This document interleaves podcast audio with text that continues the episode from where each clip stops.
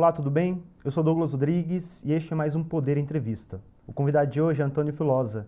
Ele é presidente da Stellantis para a América do Sul, que é o grupo automobilístico resultado da fusão da Fiat Chrysler com a Peugeot Citroën, criando o quarto maior grupo automobilístico do mundo.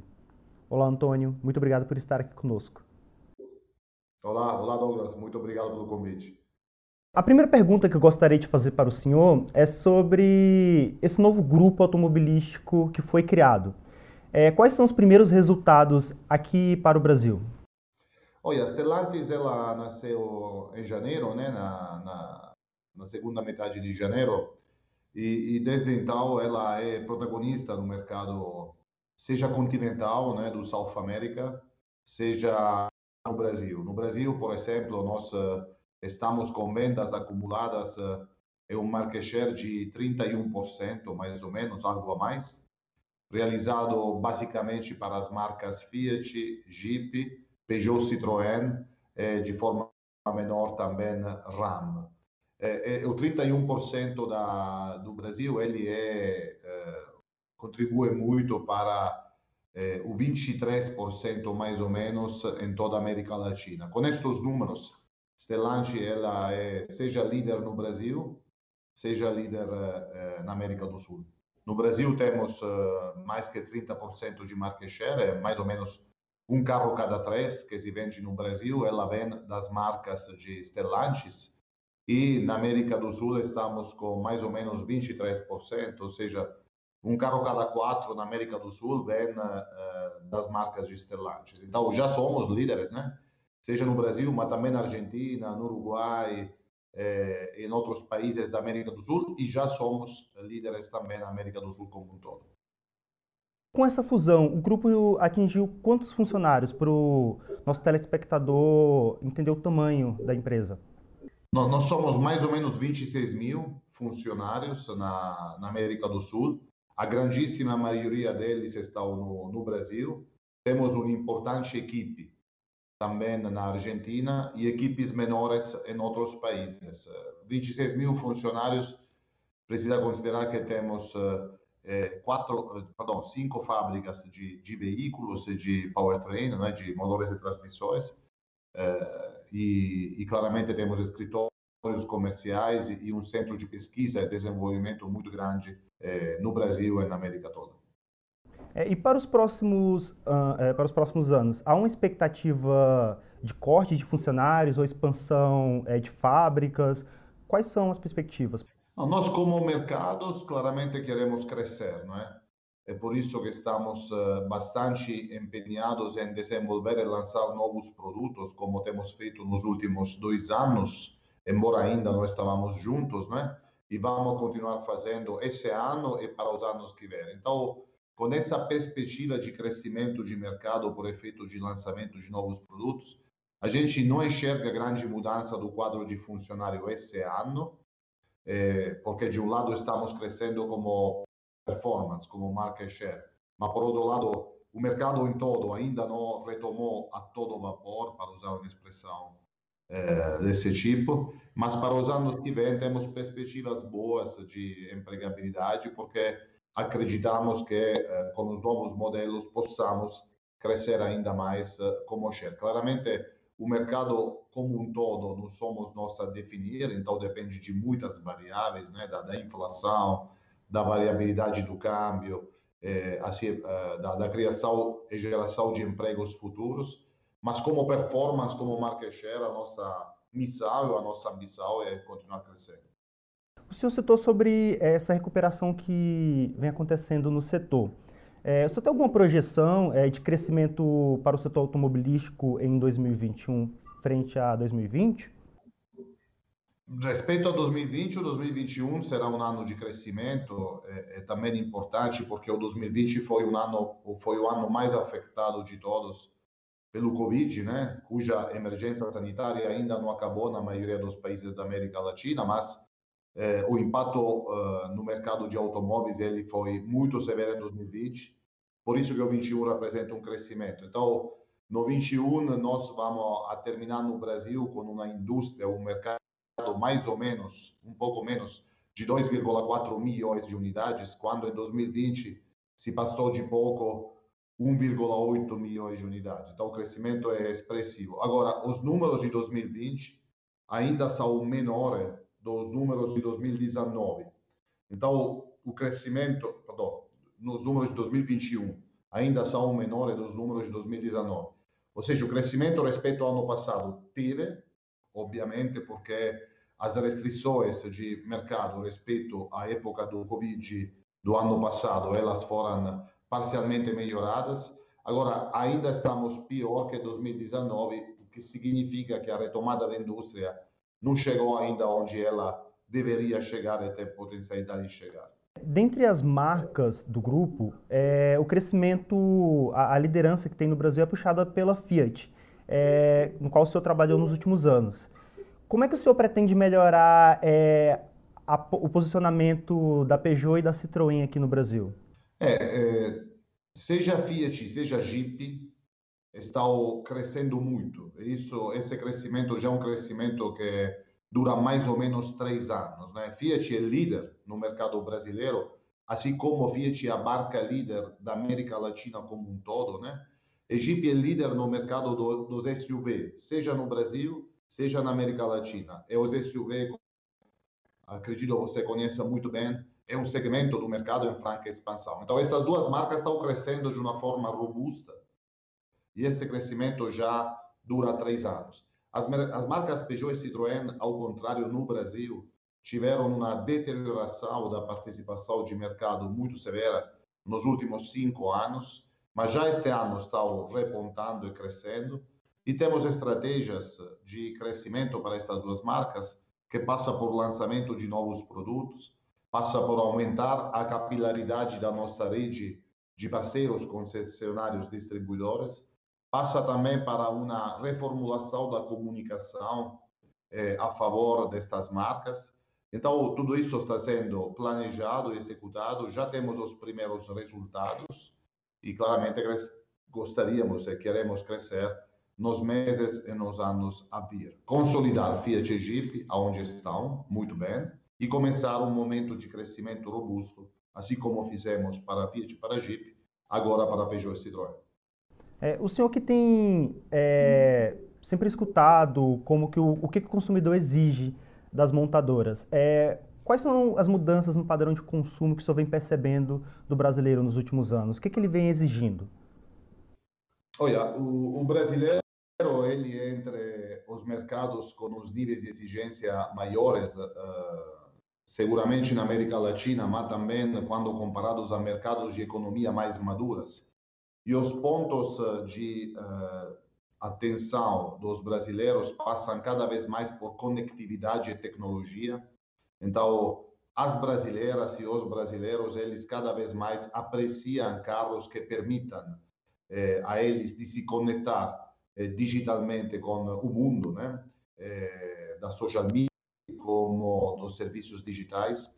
É, tecnologias é, muito na lógica do motor, né? É, baixo consumo e alta performance, mas também na lógica da, das telas né? do carro, cada vez maiores e cada vez mais user-friendly.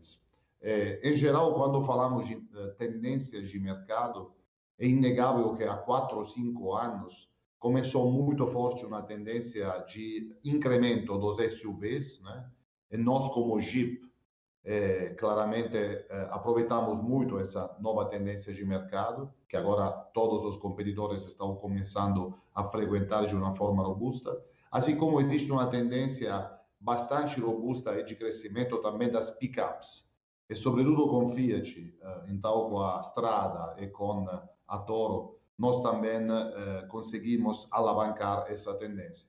Para o futuro, o que enxergamos é cada vez mais motores de alta eficiência, eco-friendly e de grande performance, cada vez mais conectividade nos carros, eh, com maior velocidade de acesso a serviços digitais e geralmente telas eh, de alta definição e maiores, e continuando essa tendência dos SUVs e das pickups que nós queremos, não somente com Fiat e com Jeep, mas também com outras marcas, eh, alavancar a nosso favor. É, eu gostaria de saber quais são as, as, as apostas dos novos lançamentos que o grupo pretende fazer ao longo de 2021. É, o 2021 para nós é um ano estratégico é, em relação àquela que nós entendemos ser a proposta de valor futura das nossas marcas ao mercado consumidor. De verdade, já começamos o ano passado com lançamentos, porque lançamos a Fiat Nova Strada, né? Que é um carro que tem eh, conquistado a liderança de mercado no Brasil e tem crescido em todos os demais mercados onde é vendido. Já lançamos este ano o novo Fiat Toro e, e o novo Jeep Compass, que são esteticamente renovados respeito a, aos que tinha antes, mas sobretudo tem importante inovação em tecnologia, como falava antes, eh, digital e serviços conectados, e em motores, porque ambos eh, assemblam um novo motor turbo eh, de 4 cilindros e 185 cavalos que temos lançado no mercado. E para o resto do ano temos o lançamento do primeiro SUV da Fiat, eh, cujo nome foi escolhido recentemente por uma votação digital de 380 mil apaixonados pela marca, então será Fiat Pulse. Temos o lançamento do SUV mais premium da marca Jeep que vamos a construir localmente no Brasil, cujo nome também foi relevado recentemente, será o Jeep Commander. E temos uma série de outras inovações para, para por exemplo, o Fiat Strada, que se renovará e ampliar o, o line-up de versões que ele apresenta ao mercado, assim por diante. Então, temos um cronograma de lançamento muito interessante, que começou no ano passado, que vai ao longo de todo esse ano, e já no ano que vem, no começo do ano que vem, também terá um lançamento importante para uma das duas marcas francesas, Peugeot e Citroën, também fabricado no Brasil, na nossa fábrica de Porto Real, Rio de Janeiro. Então, estamos bastante ativos no desenvolvimento de novos produtos, novas tecnologias e temos eh, boas perspectivas de crescimento por efeito de novos produtos. É, o consumidor ele vem exigindo das marcas é, carros mais sustentáveis. Uma tendência para as próximas décadas é a popularização do carro elétrico. O que, que o brasileiro pode esperar da Stellantis? É, já tem algum lançamento previsto? Quais são as novas tecnologias que o grupo pretende desenvolver? Em relação a carros elétricos ou híbridos, a Stellantis vai importar até o final desse ano quatro modelos uh, que já são produzidos e comercializados eh, na, nas demais regiões, nos demais mercados. Vai ser um, um Fiat eh, totalmente elétrico, vai ser um Jeep plug-in hybrid, ou seja, de tomada, e vai ser um Peugeot e um Citroën também eletrificados. Desta forma, a gente que já é possessora dessa tecnologia, já desenvolve e comercializa carros seja totalmente elétricos, seja híbridos, vai começar a testar o mercado brasileiro. Se a resposta do mercado brasileiro for robusta, claramente temos planos de expansão e também, talvez, estamos estudando de localização uh, destas e de outras tecnologias. Esse é um dos vetores de inovação das Stellantis nesse mercado, assim como o mundo afora. Temos outros novamente, conectividade. Nós lançamos a nossa plataforma de serviços conectados, começando do Jeep Renegade, mas que vai em todos os carros uh, de, de, alta gama eh, da, da Stellantis, e uh, queremos claramente ampliar essa plataforma de serviços conectados cada vez mais. E temos claramente eh, o terceiro vetor de inovação, que são os novos motores turbos que temos lançado recentemente, que são Flex, para o mercado brasileiro, então usam misturas de gasolina com, com etanol, que tem três características: tem uma alta eficiência, então um consumo eh, reduzido, tem uma grande performance, por exemplo, o motor turbo de quatro cilindros tem 185 cavalos, então um motor eh, absolutamente performante, e são eh, eco-friendly, no, no sentido que, em relação às emissões de CO2, elas são mais performantes que o standard uh, requerido pelo, pelo mercado. Então, essas são as três grandes pilares de inovação de Stellantis no mercado brasileiro. E falando sobre os desafios do setor, algumas montadoras já vêm relatando a falta de alguns insumos para a produção de veículos. É... O seu grupo também vem tendo esse mesmo problema? Como que ele vem se preparando para a falta de chips, por exemplo? É, a falta de semicondutores e, e de microchips é um fenômeno global que está impactando todas as montadoras, mas não somente o setor automobilístico, em todo o mundo, né, em todas as regiões do mundo, gerando globalmente perdas de produções de alguns milhões de veículos nesse ano. Então, isso somando toda a indústria automobilística de todas as, as montadoras no mundo todo. Para o Brasil também, claramente, essa falta está criando distúrbios da produção e para as Stellantis também.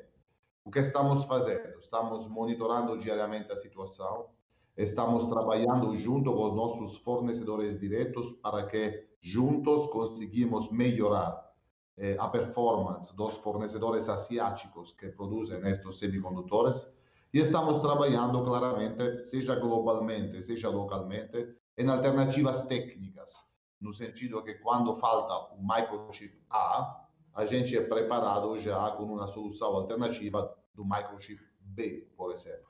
Com tudo isso, e claramente variando eh, de uma forma coerente o nosso mix de produção, a gente entende que um fenômeno que é muito severo, ele possa ser mitigado. Vamos perder produção, como já perdemos, mas vamos tentar mitigar as perdas em números para nós aceitáveis. É uma crise que começou no começo do ano, que ela vai demorar para ser resolvida inteiramente, claramente irá melhorar mês a mês, mas não enxergamos uma solução até o final desse ano. E de verdade, ainda acredito que para uma solução definitiva precisará esperar, quem sabe, a segunda metade do ano que vem. Até lá, todo mundo deverá trabalhar mais ou menos como te estou, te estou explicando. É, essa falta de semicondutores, ela, na sua avaliação, ela vai é, se normalizar até o primeiro semestre de 2022, correto? É, a gente acredita que vai melhorar mês a mês e teremos uma estabilização maior, mas a visibilidade disso não é tão clara assim no ano que vem, talvez no segundo semestre do ano que vem. Há algum risco de paralisação de produção nas fábricas? Olha, no mundo inteiro isso está acontecendo, né? É, não estou falando de Stellantis uh, no específico, mas de todos. Né? No mundo inteiro, então, todas as montadoras, quase todas de verdade, estão tendo que recortar a produção. Né? É, aqui no Brasil também isso está acontecendo. Temos observado é, um número elevado de montadoras que têm uh, fechado a produção ou recortado ela. Nós, como Stellantis, também é, temos tido alguns momentos de paralisação. Por exemplo, em Betim, temos parado dois dias um turno de produção na nossa fábrica de Minas Gerais e temos recortado a produção também nas demais fábricas. É cuja previsibilidade ainda baixa, embora estamos trabalhando globalmente e localmente para aumentar esse nível de visibilidade, de previsibilidade. Então, acredito que alguns distúrbios de produção ainda vão continuar para, para todos e para todas as regiões. Outro risco que vem preocupando muitos investidores no Brasil é talvez uma paralisação na produção de energia, um risco no setor energético. É, isso poderia afetar as montadoras? É, já, já foram publicadas algumas notícias de que ah, algumas montadoras poderiam até reduzir a produção para poder poupar energia. É, alguma conversa nesse sentido? Esse possível risco de abastecimento de energia preocupa o senhor? Bom, claramente isso é algo que estamos monitorando com um certo nível de atenção, né? É, no momento não podemos prever impactos diretos sobre a produção, mas é algo que pode mudar. Então estamos monitorando, estamos atentos às notícias e às atualizações sobre o tema que são cada vez comentadas para tomar decisões. As decisões serão tomadas dia a dia, de verdade. É, e vamos ver no momento, a, a, crise de semicondutores asiáticos é maior daquela que entendemos possa ser, hum, por exemplo, uma crise por falta temporânea em alguns momentos do dia da, da energia. Vamos monitorando e vamos a tomar as decisões quando eh, as notícias eh, sejam mais claras e será devido agir. É, e falando sobre política econômica, é, eu lembro que o senhor no ano passado elogiou uma das medidas do governo, que foi o programa de suspensão de contratos e redução de jornada, é, o chamado BEM. O governo, em 2021, é, renovou esse programa. É, ele vem beneficiando o setor automobilístico? É, a MP 936, que imagino que você esteja mencionando, ela beneficiou bastante os setores produtivos, né, também automobilístico, o ano passado, e nós também eh, adotamos ela. Né? Esse ano, em 2021, não, não, não temos adotado ela, mas entendemos que qualquer medida que, num tempo tão difícil, né, tão uh, complexo, possa ajudar uh, em criar maior competitividade na indústria, ela é sempre bem-vinda. Depois será na decisão de cada empresa e de cada setor adotar ou menos ela. Então, eh, tudo que venha a contribuir nesse momento eh, de crise, eh, de saúde sobretudo, mas como impacto econômico, eh, tudo que venha a contribuir nesse momento com agregação de competitividade, como foi lá atrás, acredito que seja bem-vindo. Nós, como Stellantis, nesse momento, não, não estamos precisando, mas não podemos excluir que eh, a pior, esperamos que não, e alguns resultados parecem indicar que a crise não vai piorar, mas não podemos excluir cenários piores, então é bom que tenha uma visão de flexibilidade e de competitividade. O senhor tem conversado com alguns membros do governo sobre projetos para o próximo ano. O que, que o senhor espera da atual gestão na política econômica? Olha, é, nós como Stellantis somos uh, entre os protagonistas de uma indústria, a indústria automobilística, que para o que se refere ao Brasil, ela tem um problema intrínseco de competitividade. É, que acontece? As nossas fábricas no Brasil são exatamente idênticas às fábricas que Stellantis tem na Europa ou nos Estados Unidos ou na Ásia. E também com, com os competidores da Stellantis é a mesma coisa. O que quero falar é que, como fábrica e como processos industriais e como qualificação da mão de obra, a competitividade da fábrica em si é idêntica ou até melhor, a vezes, das fábricas que temos lá fora. O problema é tudo que tem em torno, né? Então, uma infraestrutura ainda não adequada e uma carga tributária eh, que é bastante, bastante onerosa para o setor automobilístico. E com tudo isso, os produtos que realizamos aqui, com a mesma uh, tecnologia e com a mesma inovação dos produtos que Stellantis faz na Europa, que Stellantis faz na Ásia e nos Estados Unidos, eles não conseguem competir de par a par com as produções mexicanas, as produções uh, sul-coreanas, exatamente porque infraestrutura carente e cargas tributárias limitam a competitividade desses produtos. Então, quando se fala, por exemplo, de reformas tributárias ou de outra natureza, o que nós, entendemos que, pelo que se refere à indústria automobilística, as reformas devem visar agregação de competitividade. Porque as montadoras em si estão fazendo o dever de casa, estão investindo em tecnologia, em manufatura 4.0, em digitalização, mas tudo isso está penalizando essa competitividade. Então, o que espero é que a política industrial eh, e econômica eh, do, das instituições de governo, elas possam gerar esse incremento de competitividade para fazer a nossa indústria um player global. Né? Até lá, a Stellantis aprova e claramente suporta eh, um processo de abertura de mercados, mas entende que ela deve ser gradual, porque até que não chegar essa equalização da competitividade, nós sempre perderemos contra os competidores de outros países cuja competitividade sistêmica, infraestrutura e tributária, ela é maior. Então, uma, uma abertura gradual de mercado e, em paralelo, reformas que possam aumentar a competitividade do setor automobilístico. Inclusive, o governo vem debatendo é, uma abertura comercial por meio de acordos com o Mercosul, é, entre outros. É, o senhor vê da forma como o debate vem, vem sendo feito, positivo para o setor? Olha, uma abertura de mercado gradual e, e bem planejada, ela seguramente é positiva para todos os setores, né?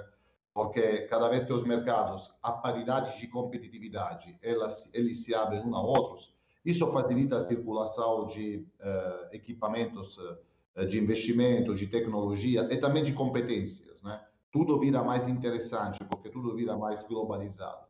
Agora, deve ser gradual, exatamente porque se ela fosse, digamos assim, acelerada demais ou abrupta, teríamos o efeito contrário, porque a perda de competitividade que expliquei antes da nossa indústria pode gerar o contrário, desindustrialização, ou seja, os investimentos previstos para o Brasil migrariam para outros mercados onde o setor produtivo é mais competitivo, tipicamente México, tipicamente países asiáticos eh, e assim por diante. Então, a abertura ela gradual e planejada é absolutamente bem-vinda. Stellantis apoia e suporta essa ideia. Claramente deve ser paralela a um processo de agregação de competitividade da indústria. Uhum. E quais outras ações que poderiam ser feitas para aumentar a competitividade do setor? É, o senhor citou a, a, uma abertura gradual da economia, mas, na prática, quais outras ações o governo, o governo poderia tomar agora? Olha, precisa trabalhar naquela que são as, uh, as causas de não competitividade, que basicamente são duas, né? Uma é logística, infraestrutura em geral, né? E outra é tributária, carga tributária. Então, se existe um programa é, de muitos anos, né? De reformulação da infraestrutura logística do país. E se em paralelo existe uma reforma eh, tributária de alta abrangência eh, que possa eh, melhorar as condições tributárias do setor produtivo e no específico do automobilístico, tudo isso claramente gera elementos de agregação de competitividade de longo prazo. É aquilo que, na, na minha humilde visão, deveria ser o foco das instituições. E pensando já para o ano que vem, 2022 é, haverá uma eleição para a presidência. É, isso muda os planos de investimentos da companhia? Há algum risco? Ou a Stellantis vem trabalhando apenas para o longo prazo? Olha, é, o nosso setor, não é somente Stellantis, mas são todos os competidores, ele é um setor uh, que pensa sempre em investimentos de grande porte, né, como novos carros, novas tecnologias, até novas fábricas, é de longo prazo. Então, a nossa visão deve ser sempre de longo prazo. Por longo prazo, eu entendo de 4, 5, 6 anos. Né? Então, não é possível tomar decisões de investimento se a gente não tem uma visão de como o mercado ele será daqui a 4, 5, 6 ou mais anos. Né? É, por tudo isso, é, claramente, Stellantis, assim como todas as eh, montadoras, eles monitoram atentamente o quadro macroeconômico, econômico, social e político de cada mercado. Isso é claramente fundamental para tomar decisões. A nossa visão histórica sobre o Brasil sempre tem sido de grande otimismo, né?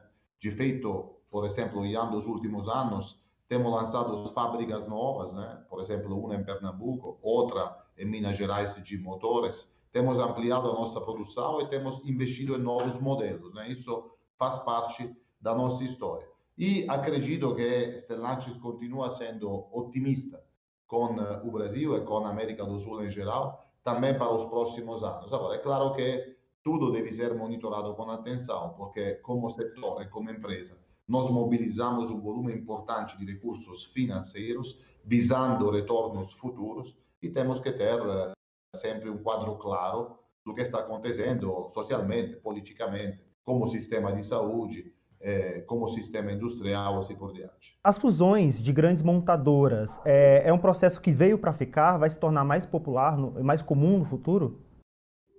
Olha, é, o, o, nosso, o nosso mercado mundial, o mercado de automóveis, ele vende por ano um pouco menos de 100 milhões de unidades por ano, né? Isso é o mercado como um todo. Então, é um mercado de escala muito importante. Nós temos um número de competidores bastante elevado, né? Porque claramente temos aquelas que eram as empresas tradicionais, né? De origem europeia, de origem norte-americana, e agora temos muitas empresas novas seja da, da área asiática, né? cada vez mais começaram os coreanos, os japoneses juntos e cada vez mais os chineses. E temos também entrantes novos, como Tesla e como outros. as fusões foram uma das estratégias que as montadoras encontraram, como Stellantis demonstra, mas também outras demonstram, para criar sinergias. Né? Então, sinergias de investimento, sinergias de tecnologias, assim como sinergias também de custo, né? seja fixo, seja variável. Acredito que essa seja uma estratégia que será ainda praticada por outros. Não tenho nenhuma notícia sobre grandes movimentos que estão acontecendo, acontecendo em breve, mas acredito que eh, sempre empresas visarão a possibilidade de eh, realizar juntos sinergias, ou através de parcerias específicas, ou através de novas fusões também.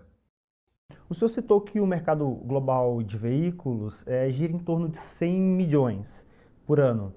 É, com a popularização de aplicativos de transporte, com a mudança no padrão de consumo da população, é, o senhor acha que esse número vai cair nos próximos anos ou vai aumentar?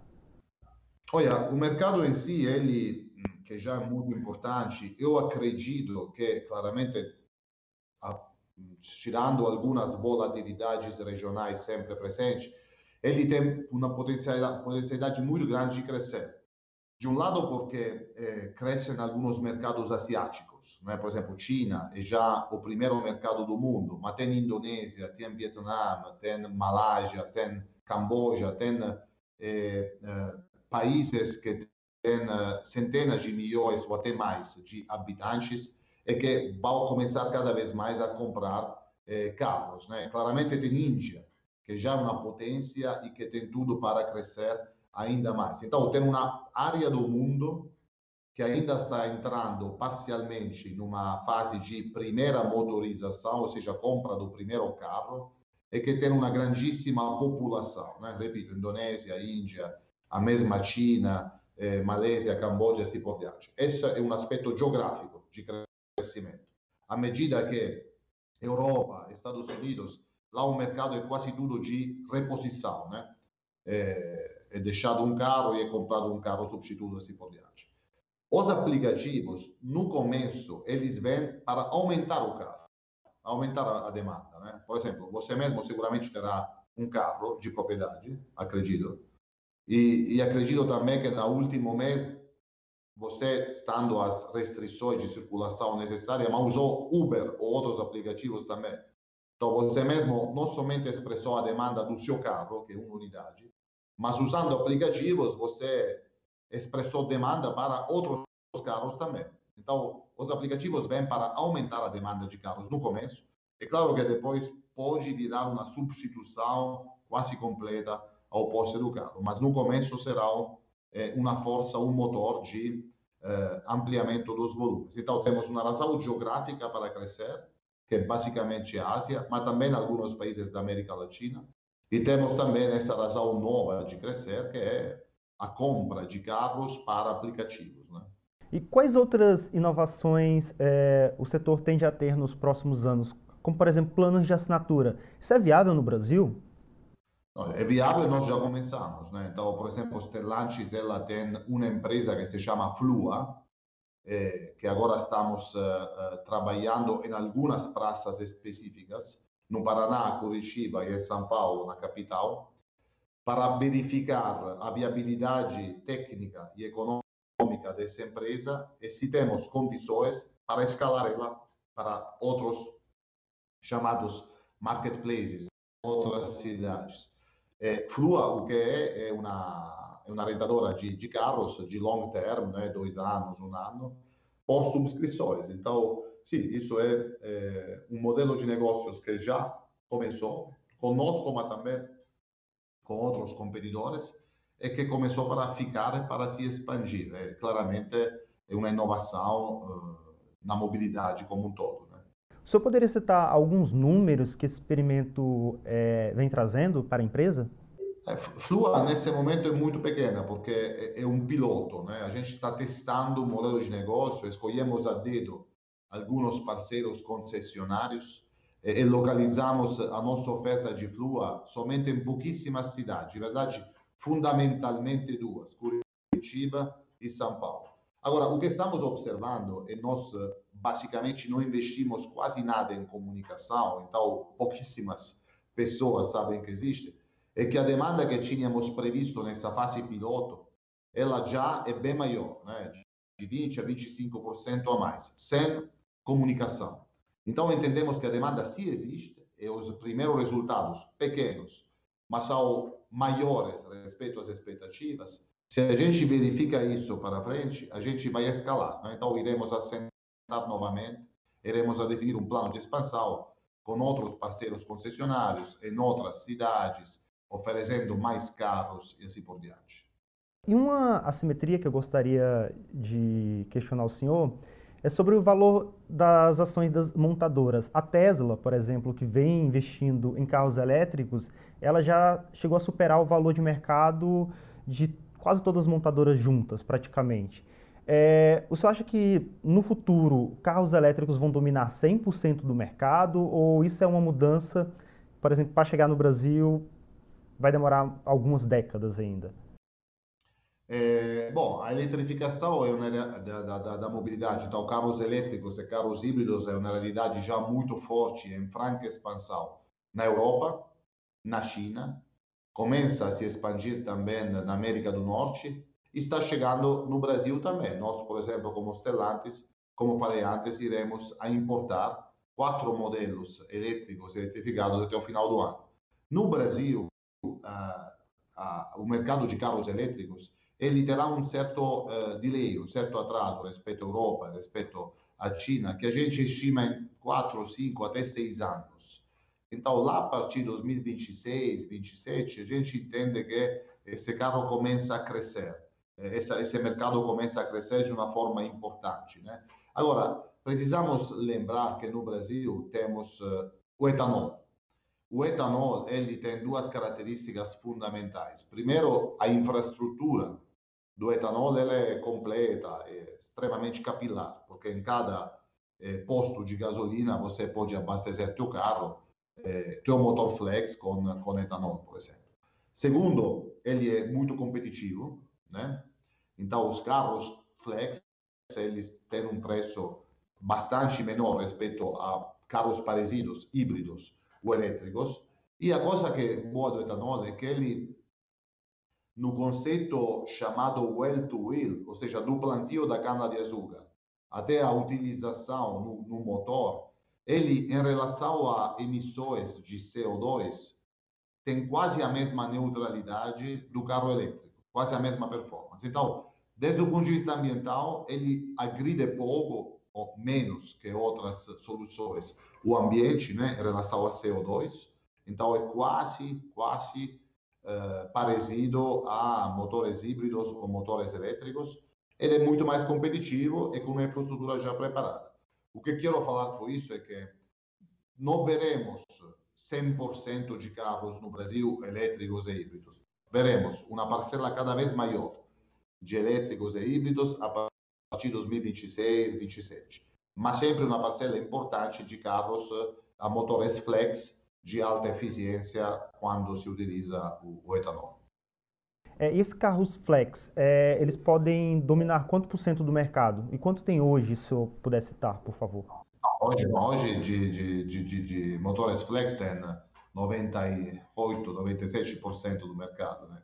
É, tem poucos diesel, né? sobretudo é, relacionados a pickups e a SUV 4x4, a maioria são motores uh, flex e pouquíssimos, mas verdadeiramente pouquíssimos ainda híbridos e elétricos. Então, a grande maioria é motores flex. O que vai acontecer é que vai ficar um volume importante de motores flex, cada vez menos diesel, cada vez menos diesel, e cada vez mais híbridos, que, by the way, os híbridos são uh, também com etanol, e puramente elétricos. Então, com um delay, com um atraso de 5, 6 até 7 anos, dependendo da tecnologia. E caminhando para a reta final da nossa entrevista, eu gostaria que o senhor citasse o que, que o senhor espera do futuro do Brasil. É, o senhor ainda continua otimista para os próximos anos? A empresa vai continuar fazendo investimentos? É, e o que, que, poderia ser feito, se eu puder concluir? Olha, Stellantis ela tem uh, no Brasil é, um dos seus mercados principais. Né? Stellantis é muito forte na Europa, é muito forte na Norte América, mas a terceira região é, do mundo em termos de volumes é, de carros vendidos é América Latina, né? Brasil, Argentina, Chile, Colômbia, assim por diante. Então, para nós essa é uma estratégia, essa é uma região estratégica onde queremos ser protagonista. Para ser protagonista, temos que lançar novos produtos e temos que lançar novas tecnologias. Então, claramente vamos monitorar com atenção, assim como fazemos no resto do mundo, tudo o que acontece no Brasil, né? É, mas a nossa visão versus o país de longo prazo sempre é otimista. Não é um país muito jovem. É, a parcela eh, produtiva da sociedade, ela é a grande maioria né, da sociedade mesma, né? Coisa bem diferente da Europa, por exemplo é um país que é rico de é, uma série de commodities, né? desde agropecuário, cuja uh, setor produtivo é de excelência, a mineração, né? a mesma coisa. Então, um país que tem todas as premissas é, para continuar uh, crescendo, claramente passou para longos anos de crise, agora para uma crise que é duplamente severa, porque tem uma crise severa sanitária, eh, che si con vacinação e outra econômica que depende da sanitária, mas acreditamos que no meio e longo prazo isso será resolvido e o país continuará com as forças que ele tem, as pessoas, em primeiro lugar, que são e as, uh, os recursos uh, minera minerais e naturais, continuará a retomar e a crescer. E é isso, Antônio Filosa, muito obrigado por ter aceito o nosso convite e participar da entrevista ao Poder 360. Obrigado a você, foi um grande prazer e até a próxima. E é isso, pessoal. Eu gostaria de agradecer a você que acompanhou a nossa entrevista com o Antônio Filosa, presidente da Stellantis para a América do Sul. Até mais.